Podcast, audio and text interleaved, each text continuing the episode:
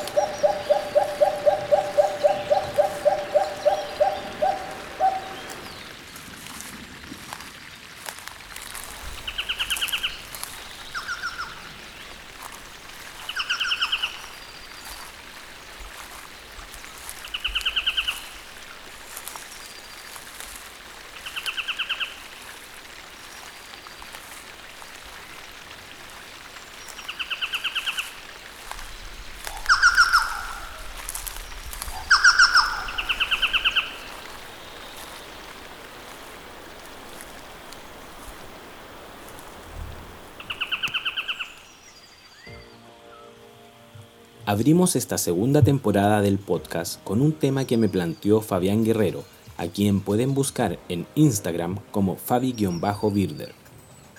Antes de comenzar, quiero dar las gracias a todos quienes han escuchado los podcasts y me han motivado para continuar con este proyecto de la difusión sobre la ciencia de las aves. Bueno, Fabián me recomendó hablar de los tapaculos de Chile, y si bien en nuestro país hay una especie que se conoce como tapaculo, este es un nombre que se utiliza para agrupar a todos los paseriformes de la familia Rhinocryptidae, o latinizado como rinocríptidos, por lo cual son conocidos comúnmente como los tapaculos. Como bien saben, una de las cosas que me gusta es entender el significado de los nombres científicos, por lo cual es inevitable hablar sobre el significado del nombre de esta familia de aves. El término rinocríptide es una palabra compuesta por palabras que derivan del griego. Por una parte está rinos, que significa nariz, y por otra parte está cripte, que significa oculto, lo cual quedaría algo así como el grupo de aves de la nariz oculta. Pero las aves no tienen nariz, por lo cual serían narinas ocultas, y esto se debe a una adaptación anatómica en la que sus fosas nasales están ocultas por una membrana presente en el pico. Aún se desconoce la función de esta adaptación, pero es la razón del nombre que engloba a esta familia de aves. Si tuviésemos que describir a los renocríptidos, los describiríamos como especies de talla pequeña y media, con hábitos principalmente terrestres que presentan una cola corta, alas cortas y redondas y tienen poca capacidad de vuelo, por lo que se podría decir que, más que volar, ellos caminan. Habitan en ambientes neotropicales. En nuestro país las podemos encontrar en hábitats boscosos, predominados por notofagus, en hábitat con vegetación tupida, principalmente quila, mientras que otras especies también se pueden encontrar en zonas semiáridas con presencia de arbustos y laderas rocosas. Son aves de movimientos corporales rápidos, y cuando se ven amenazados se dan a la fuga. No presentan un dimorfismo sexual marcado, pero sí se pueden diferenciar debido a que los machos son los que durante la época de reproducción emiten esas características y fuertes vocalizaciones que conocemos de estas aves, debido a que presentan una seringe traqueofónica. Eso quiere decir que en el aparato que permite que las aves emitan sonido llamada siringe, presentan una musculatura más elaborada alrededor de esta, que las siringes aplófonas presentes en los otros paseriformes. En el mundo, los rinocríptidos están agrupados en 12 géneros con 60 especies, y en Chile tenemos el privilegio de contar con 4 de estos géneros que agrupan a 8 especies. Tres de estas presentan subespecies y 6 de estos rinocríptidos chilenos están presentes y son endémicos del bosque templado lluvioso del sur de Chile. Para mencionar a las especies las resumiré en relación a sus géneros. Primero, corresponde al género Citalopus, donde tenemos a la especie churrín del sur, Citalopus magellanicus, y la especie churrín del norte, Citalopus fuscus. El segundo corresponde al género Celorquilus, donde tenemos al famoso chucao, Celorquilus rubecula, y este presenta una subespecie llamada chucao de la mocha, Celorquilus rubecula moche.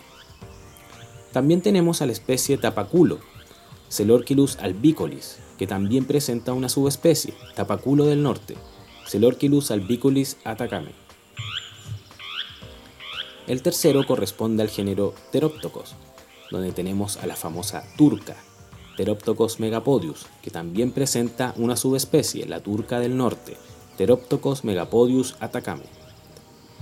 Hay dos especies más en este género, el wet del sur, Teroptocos tarni, y el wet castaño, Teroptocos castaneus. Y por último, el cuarto género corresponde a Eugrala, donde tenemos al único representante conocido como el churrín de la mocha, Eugrala paradoxa. Los rinocríptidos corresponden a una de las familias de aves más primitivas presentes en los bosques templados de Sudamérica. Y en estos ecosistemas cumplen roles ecológicos súper importantes, producto de su comportamiento al moverse por sus territorios. Ellos se desplazan diariamente abarcando grandes zonas, lo que lleva a que sean consideradas como especies paraguas.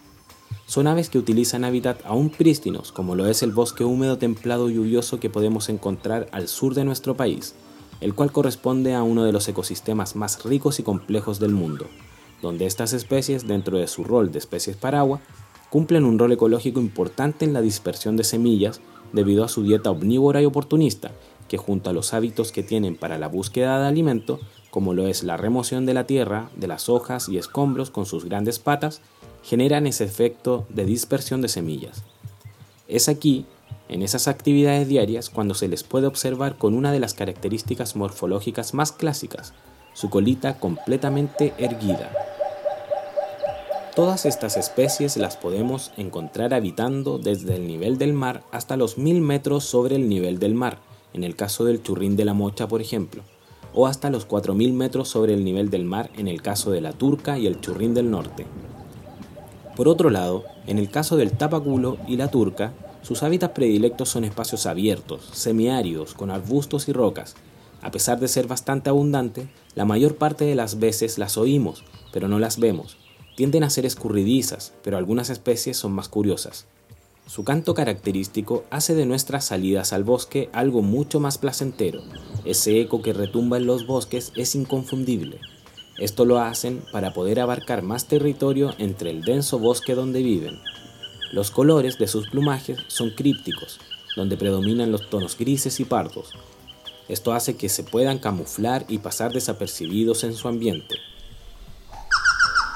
Si bien son especies que no se encuentran amenazadas, nunca están fuera de todo peligro, principalmente y dada la dependencia a la que están sujetas algunas de estas especies a bosques siempre húmedos, la degradación y la fragmentación de los hábitats junto a la presencia de especies exóticas todo esto producto del ser humano, son los principales factores que amenazan a estas aves.